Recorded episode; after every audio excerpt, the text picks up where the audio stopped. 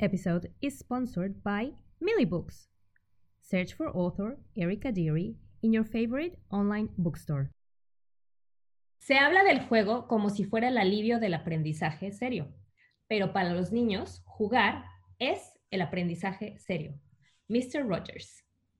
Hola a todos, bienvenidos al Bilingual Book Club. Yo soy Erika Deary y estoy muy emocionada de estar con todos ustedes en nuestro segundo episodio. Hoy voy a entrevistar a Minerva Ortega. Minerva Ortega fundó Reto Bilingüe para promover el bilingüismo alrededor del mundo. Su misión es compartir y proveer recursos, consejos y experiencias de familias bilingües y multilingües, como también información de estrategias de educación bilingüe. Desde el momento en que ella sabía que estaba embarazada, Minerva hizo el voto de educar a su hijo bilingüe. Así, el español y el inglés serían parte de su vida desde el día 1. Su hijo es completamente bilingüe en inglés y en español desde los tres años, y ella desarrolló y diseñó un método para enseñarle idiomas a través del juego. Minerva ha trabajado y vivido en México y en Estados Unidos y ha visitado varios países alrededor del mundo aprendiendo de diferentes culturas. Ella es ingeniera industrial, tiene un MBA en Mercadotecnia y ha descubierto una vocación adicional en el campo de la educación. Minerva continúa desarrollando material y recursos para familias para apoyar el bilingüismo en casa, trabajando con apoyo de profesionales en el campo. Minerva, bienvenida al club. Hola Erika, muchas gracias. Feliz de estar aquí. Muy bien, muy bien. Oye, platícanos acerca de ti y qué te inspiró primero crear Reto Bilingüe y después crear una serie de libros bilingües. Eh, bueno, cuando a medida que pasaba el tiempo, yo no nací bilingüe, yo era monolingüe completamente y a medida que pasaba el tiempo me di cuenta que me daba mucho trabajo aprender idiomas, o sea, aprender inglés o hablar inglés. Cuando nació mi hijo, yo dije, yo no quiero que le pase lo mismo que a mí me pasa porque para mí es todo un problema el tema de, de, de aprender el idioma, ¿no? Entonces yo decía, ¿cómo le hago para que el niño hable los dos idiomas? Y bueno, casualmente el niño nace en Estados Unidos pero me pongo a dar cuenta que hay mucha gente que no habla los dos idiomas a pesar de tener padres hispanos que hablen español. Entonces, este, yo decía, yo no quiero que pase esto, dado que las circunstancias de mi vida personal era vivir entre México una temporada y Estados Unidos otra temporada. Y pues yo no quería que llegara esa, esa parte donde llegaba el niño a México y no hablara inglés, perdón, español, o que estuviera eh, viviendo en el país en el que nació y porque yo le hablo puro español, no hablar inglés, ¿no? Porque también sucedaba, suceden ese tipo de cosas. Entonces ahí es donde nace esa inquietud de eh, hacer una crianza bilingüe. Y resulta que estando eh, yo haciendo mi crianza bilingüe, porque pues para eso te metes al internet, investigas, oye, ¿cómo le voy a hacer aquí? ¿Cómo voy a hacer el otro? Y yo estaba investigando todo el tiempo, realmente estaba de mamá al 100%. Entonces, como yo siempre estoy haciendo muchas cosas, en ese momento yo decía, ¿y ahora cómo le voy a enseñar esto? Porque yo me daba cuenta que todo el material que hay para niños está como limitado. Es decir, eh, sus conocimientos era que los números del 0 al 10 y yo, o que el abecedario. Yo dije, bueno, y si ya se saben los números, ¿qué sigue? ¿No? Y así. Entonces, a medida que empecé a investigar más, más y más, eh, a mi hijo le hablo inglés y español desde que nació. Entonces, eh, amigos y familiares se daban cuenta que mi hijo a los tres años ya estaba hablando los dos idiomas de manera natural. Si tú llegabas y le hablabas español, él te contestaba en español y si llegabas y le hablabas en inglés, te contestaba en inglés. El niño no, no diferenciaba, él con la misma fluidez hablaba los dos idiomas. Y entonces eh, ahí me empezaron a preguntar. Inglés y en español los dos, porque ya ves que dicen mucho que tiene que ser un papá un idioma o, la mamá el otro idioma. Tú hablabas los eh, dos. Justamente eso es lo que yo estuve haciendo. Yo le hablaba los dos idiomas porque yo estaba todo el día con el niño y el papá no estaba todo el día porque estaba trabajando. Entonces, cuando llegaba el papá, el niño ya estaba dormido. Entonces, realmente la comunicación, dije, yo no le voy a limitar un idioma por el hecho de que no esté el papá. Y dije, no, pues lo voy a hacer yo porque está conmigo y quiero que su aprendizaje vaya avanzando. Y ahí es donde eh, me doy a la tarea de investigar cómo hacer que esto, que el otro. pero cuando empiezo a ver resultados, eh, la misma gente que me conocía me decía, ¿cómo le hiciste? ¿Cómo le haces para que tu hijo hable inglés y hable español? Y, yo vivía en Estados Unidos y el niño no tenía contacto con México en ese momento. O sea, no era que decías, ay, vino hasta a México y por eso ya empezó a hablar. No. Entonces, eh, ahí dije de broma, yo dije de broma, ay, ya, me voy a grabar y se los voy a mandar, porque ya todo el mundo me pregunta lo mismo. Entonces yo le dije a una amiga eso, ¿no? Y me dijo, pues sí, no es mala idea. Y ahí nace Reto Bilingüe y nacen mis programas en Reto Bilingüe en YouTube y este y así crece Reto Bilingüe y es ese es lo que lo que hizo Reto Bilingüe, ¿no? Me encanta que eso nació de una necesidad que tú tuviste y la desarrollaste y de repente fue como orgánico, ¿no? La gente te empezó a preguntar y tú viste que había ese interés y por eso está donde está. Qué padre. Sí, fue algo que, que yo dije, pues es como una labor altruista hacia la sociedad. Yo dije, si es algo que estoy aprendiendo y sé que lo puedo compartir y les puede servir a otras personas, pues adelante. Principalmente por ese tema de que yo sé que hay mucha gente que a lo mejor estaba como yo en el tema de decir, híjole, me cuesta trabajo el idioma, pero quiero que mi hijo lo hable. Y también a mí me ayudó muchísimo a, a mejorar el idioma, definitivamente. Ay, qué padre, los dos aprendieron juntos. Oye, bueno, escribiste una serie de libros con diferentes temas. Este, yo estos libros los puedo ver perfecto en un salón de clases eh, con una maestra, ya sea leyéndolo enfrente, porque pues tienen mucho vocabulario y este, o, hasta los niños haciendo su quiet time, porque pues están llenos de, muchas imágenes de los conceptos pues que los bebés o los toddlers necesitan aprender en su vocabulario inicial. Em, ¿Cómo, fue que, decidiste hacer los libros? Mis hijas ya le pusieron su nombre. ¿Cómo fue, muy bien. ¿Cómo fue que decidiste em, hacer esta serie de libros?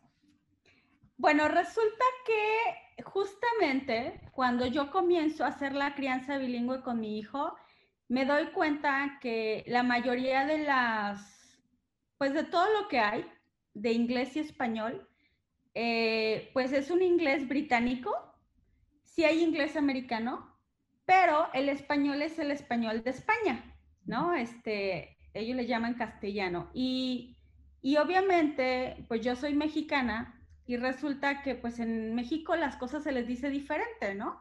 Y yo decía, es que me cuesta mucho trabajo encontrar, eh, pues así, un libro eh, que traiga los conceptos básicos de las palabras, este, del dibujo y la palabra, pero que fuera en el español que se usa en México. Y difícilmente lo encontré. Entonces no me quedó de otra más que yo hacer mi propio material para mi hijo. O sea, imagínate qué grado yo llegué de, de, que dije, no, yo tengo que hacer esto, porque tenía el tiempo y podía hacerlo y la verdad es que el amor del niño también eso me hizo esa creatividad, ¿no? Así que ahí me tienes yo haciendo mis, este, como mis propios videos de vocabulario, flashcards. De hecho, este, aquí también tengo unos flashcards que empecé a hacer y también empecé ya para, pues para vender justamente por lo mismo, porque yo hacía mi propio, vamos, mi propio material. Y otra cosa que también observaba es que eh, es algo que yo siempre he dicho, todo el tipo de vocabulario que se maneja en los primeros años de vida es un vocabulario que se maneja en casa, con un vocabulario de de las cosas de la casa, del día con día, de que vas a la guardería o que vas a la escuela, al, preescolar o al kinder, no depende cómo le llamen, este, la atención pues de cuando vas al parque, cuando sacas la mascota, cuando tienes el hermanito recién nacido, o sea, todo ese tipo de vocabulario yo no lo encontraba. Y ahí fue donde nació mi idea de poder crear este, libros que tuvieran que ver justamente con el vocabulario que maneja un niño menor de 5 años.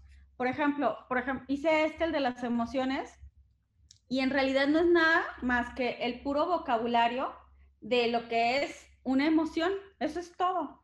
Entonces, para mí era bien importante que el niño, antes de sus 5 años, al menos pudiera expresar su emoción.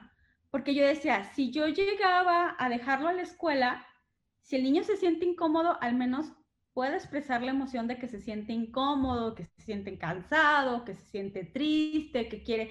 Y yo dije, que se comunique con su maestra, ¿no? Claro. Pero después eh, tiene la etapa en que tenemos que regresar a México y entonces yo dije, no, tiene que aprender a comunicar sus emociones ahora que está en México y ahora que tiene que hablar español, como de lugar. Entonces, para mí era bien importante. Diferente. Sí. Totalmente diferente, sí. Entonces, para mí mi preocupación era que el niño pudiera demostrar sus emociones de cómo se sentía en ese momento en inglés y en español. Porque a veces convivía con gente que hablaba español y que si se sentía incómodo poder decir, aquí no, no estoy, no estoy cómodo. Y muchos niños a veces no tienen el vocabulario suficiente para expresar y se quedan callados.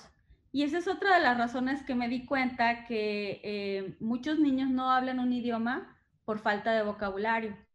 Y ahí fue donde nació la idea de hacer este, pues libros. O sea, es decir, es lo que te decía, encontraba un libro del 0 al 10 y cuando mi hijo ya sabía el día, yo dije, ah, no, pues entonces voy a hacer uno que, que vaya más allá o que, que, al menos me diga del 10 en 10 cómo va y, y, al grado de decir, bueno, pues aquí este lo tiene hasta, hasta el 1000, haz de cuenta, ¿no?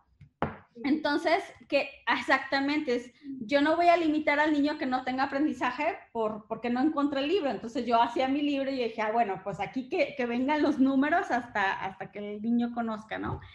Eh, y así fue, así fue como empecé con este tema de que yo hacía mi propio material y un día decidí que pues lo iba a poner a la venta. Muy bien, muy bien. Déjame decirte que el, el, el, libro de emociones y las flashcards de emociones, el otro día, yo tengo una niña de, bueno, como sabes, de siete, de siete años y otra de cuatro años. Y la de cuatro años pues estaba haciendo como un berrinche, ya ni siquiera me acuerdo por qué. Y le dije a la de siete años, estamos recortando tus flashcards y le dije, ¿cómo crees que se siente tu hermana? Entonces, pues ya me sacó, no, pues que hurt y upset y tired. Y entonces la chiquita, de estar enojada, empezó a llorar y dijo, yeah, I'm hurt. Y, y como, como se sentía triste o algo así. Y ya cambió totalmente, o sea, de, de pues tener una toddler que estaba, sí, toda enojada. De repente ya como que ya, todo fluyó y todo salió y ya podemos como que seguir el día.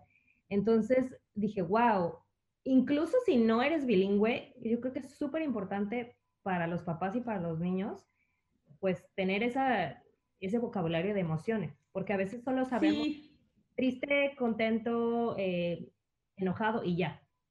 Y algo también en la escuela de mi hija eh, de siete años, a veces les preguntan, how are you feeling today? Are we feeling um, green? So if you're feeling green, is happy, um, you know, good emotions, I guess. Y tú lo hiciste más o menos así, ¿no? O sea, por ejemplo, las emociones verdes, pues son como más. La azul y la amarilla, son más de warning. Y la, la roja, no las vamos a llamar malas porque pues todas las emociones simplemente son, pero son emociones que hay que poner más atención, ¿no? E, esa era como tu... Así es. Esa era mi idea exactamente.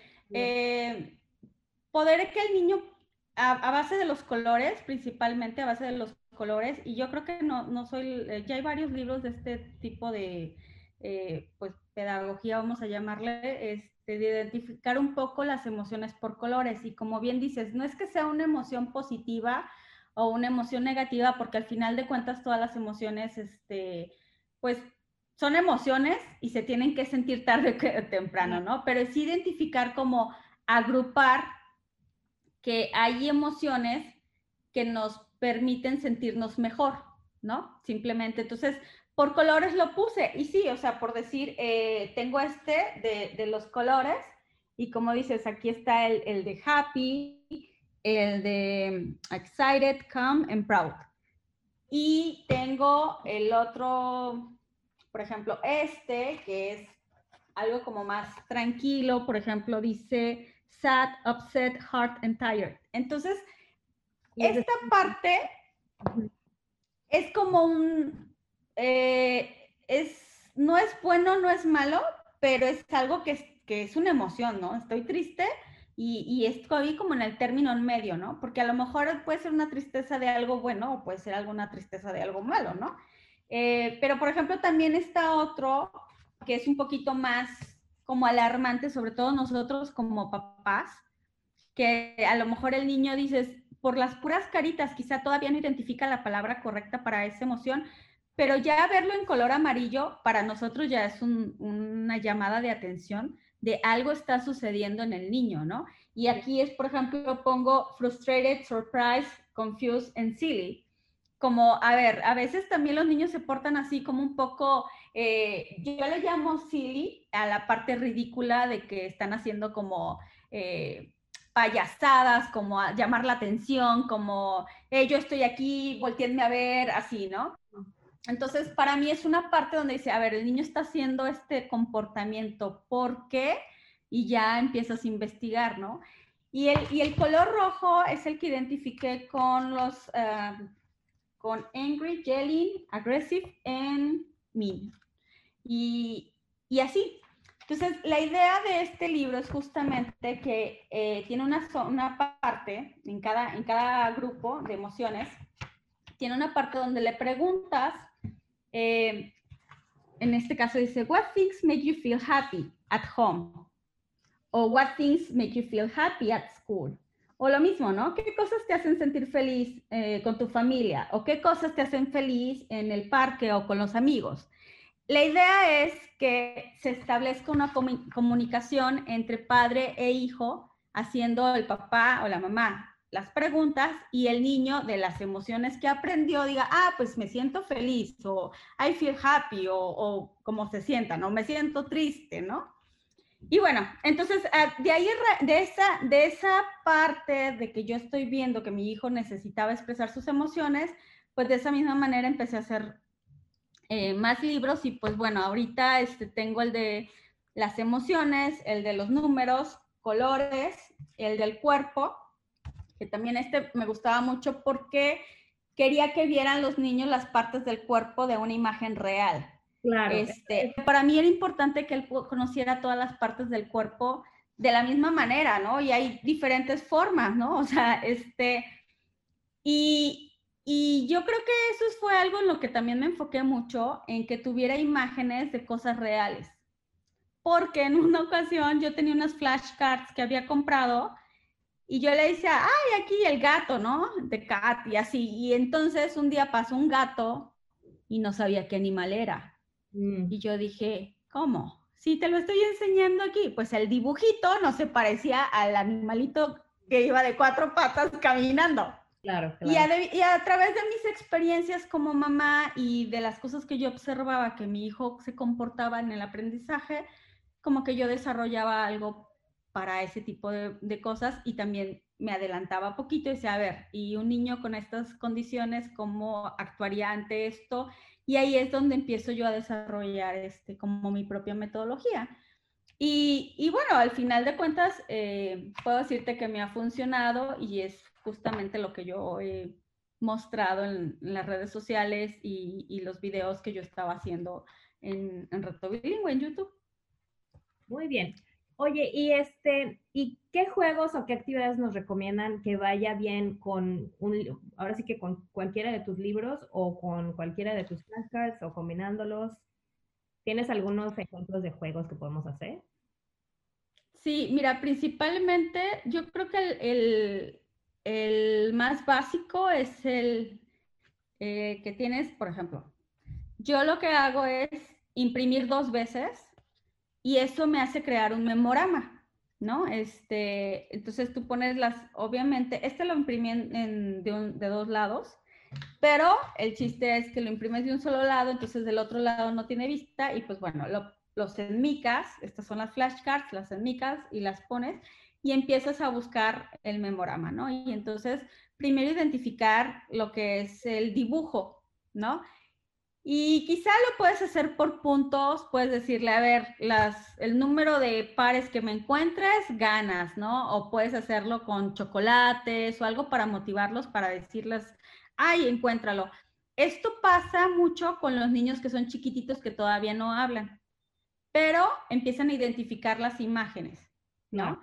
Entonces, eh, una vez que ya juntan los pares, los volteas y entonces tú le dices, este, agarras uno y de esos pares, hace cuenta, agarras uno, lo ves y dices, ah, arms, ¿no? Bueno, acá tengo el de arms, ¿no? Arms. Y él que busque cuál es el de arms, ¿no? Y entonces, pero ya empiezas tú a hablarle y ya él va buscando o ella va buscando la otra parte. Esa es una forma de usar eh, las flashcards, ¿no? Eh, vocabulario en los libros. A mí lo que me gusta usar es como lo real. Entonces, por ejemplo, eh, ¿qué hago yo? Este de colores, ¿no? Hace cuenta. Estamos hablando del color morado, del purple. Entonces, le puedes decir, a ver, ¿qué ves aquí? No, pues veo un moño que es morado, o veo una flor, o veo un paisaje que tiene aquí también una vista con un poco de, morado y de violeta, o estoy viendo aquí unas uvas. Y luego le preguntas, a ver, ¿nosotros tenemos uvas en casa?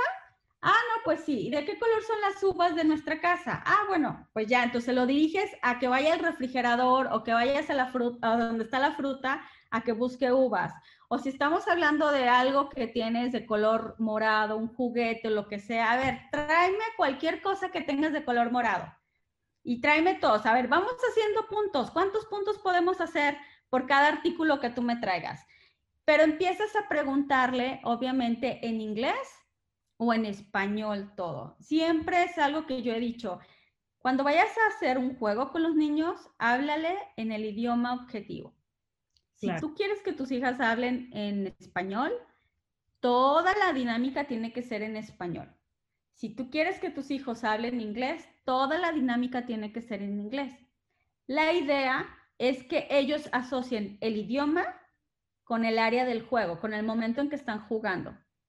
Y no tiene por qué ser este, aburrido aprender otro idioma, porque todo lo que están escuchando en inglés lo van a relacionar con risas, con diversión, con un, momento de emoción agradable.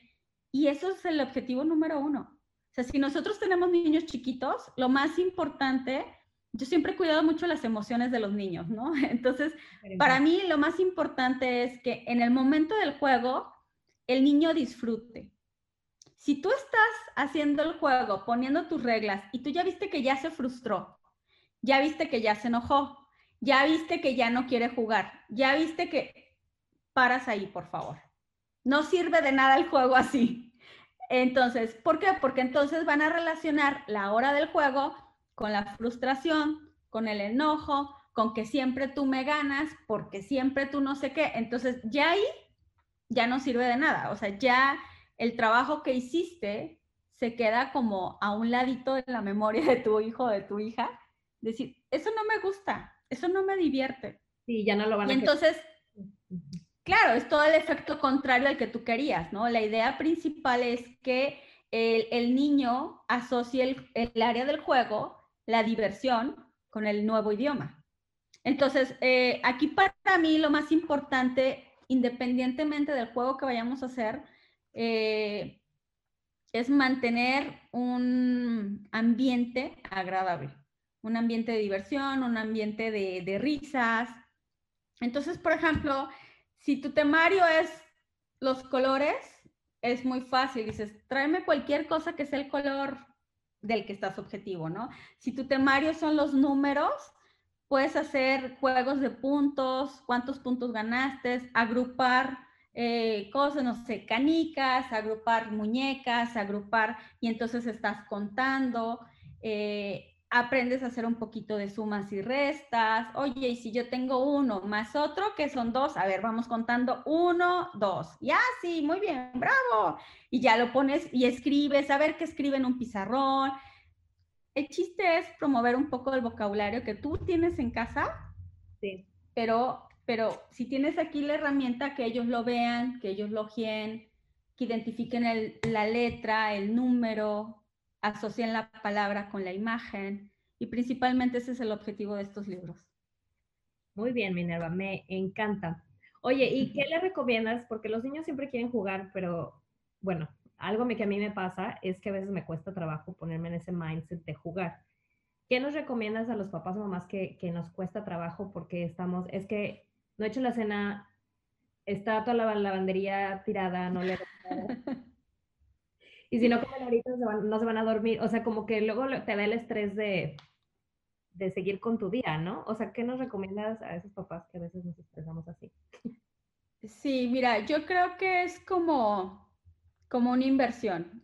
Honestamente, yo he estado en ese mismo papel donde dices, híjole, este, ya lo que quiero es descansar, ya lo que quiero es que se duerma, ya lo, así. Pero yo siempre me decía, a ver, si yo no invierto 15 minutos, 15 minutos de juego, eh, esto me hace más largo que se duerma más tarde. Entonces, hago pausa, así tenga acá de lavar, acá de cocinar, acá de lo que tengas que hacer de actividades, es hacer una pausa, hacerte una idea que es una inversión. Porque a medida que los niños empiezan a ver que tú le inviertes, aunque sea todos los días 15 minutos, ese niño o esa niña sabe que el papá está ahí o la mamá está ahí para ellos y que siempre piensan en ellos. Entonces, eh, a veces sucede que el niño se siente como a un lado, desplazado por el papá o la mamá, porque el papá o la mamá tienen más actividades o a lo mejor tienen otros hijos que, que atender y entonces los niños se sienten desplazados. Entonces, para mí, cada que llegaba a ese punto de decir, ay, es que no tengo ganas de jugar ahorita, ya me quiero dormir o ya, ya que se duerma, o sea, hacía una pausa y decía, a ver, esto es una inversión a, como pueda, aunque sea 15 minutos o aunque sea 5 minutos o aunque sea decir, bueno, igual no tengo ahorita una imaginación para inventarme un juego, pero le canto una canción o le leo un cuento, ¿no? Entonces, eh, lo, lo principal es estar ahí. Y cuando platicas con tus hijos, después te das cuenta que ellos son los que ya traen el juego en la mente. A veces tú no necesitas hacer nada. Dejar que ellos lideren esa actividad, ¿no? Exactamente. Entonces es lo que te digo, a veces es nada más la presencia. Yo puedo entender que no sea muy creativa y que, y ahora qué le voy a decirte, ya tengo las flashcards, pero otra vez lo mismo. Entonces, aquí el tema es como, a ver hijo o a ver hija, eh, tú vas a ser la maestra y tú me dices cómo jugamos pásale la estafeta y te vas a dar cuenta o te vas a sorprender de la creatividad que tienen los niños, la imaginación que tienen los niños. Entonces, eh, a ver, no necesitamos mamás perfectas, necesitamos mamás presentes o papás presentes en, la vida de los niños. En una ocasión, eh, yo estaba jugando mucho con mi hijo y, este, y una familiar me dijo, eh, yo no sé para qué le enseñes esas cosas y entonces a qué va a ir a la escuela a aprender. Y a mí me quedó muy grabado porque dije, pero ¿por qué me dice eso, no? Y, y yo ahora digo, honestamente prefiero estar con mi hijo jugando, dedicándole 15 o 10 minutos, aunque vaya a la escuela y ya se lo sepa.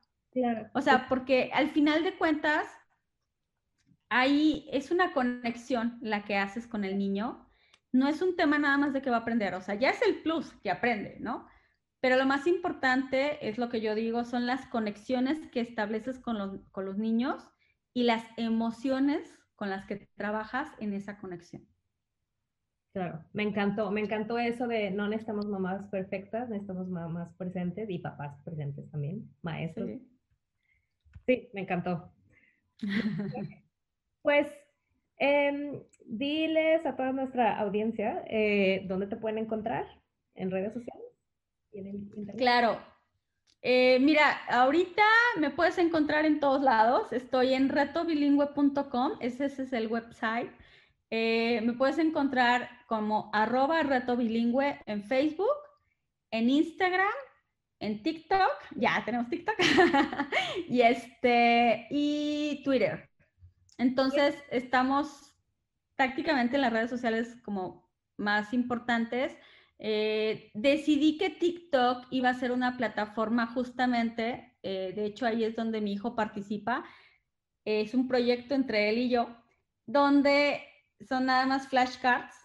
Entonces, si tú no tienes esa, eh, pues, fluidez para hablar inglés o fluidez para hablar español, en el TikTok vas a ver el video de las flashcards de cómo se dice en inglés y cómo se dice en español, pero con la voz de mi hijo que él ahorita pues es completamente bilingüe y ya habla este, bien sus dos idiomas y entonces él es el que va a estar haciendo estos videos y enseñándoles cómo pronunciar un vocabulario y otro. Entonces es, eh, TikTok es algo padre eh, porque no es nada más una plataforma de, chistes o bailes. Bailando. es una Ajá, sí, no, también es una plataforma donde puedes aprender idiomas y es, y es una plataforma que estamos usando para promover justamente los flashcards. Entonces, eh, puedes visitarnos en todas las redes sociales y en retobilingüe.com o puedes ir a retobilingüe.net, que es la tienda de los flashcards. Y si nos buscas en Amazon, en Amazon pueden encontrar los libros. Eh, póngale nada más autor Minerva Ortega y ahí van a encontrar todos los libros. Perfecto, muchísimo gusto hablar contigo, Minerva. Que estés muy bien y hasta luego.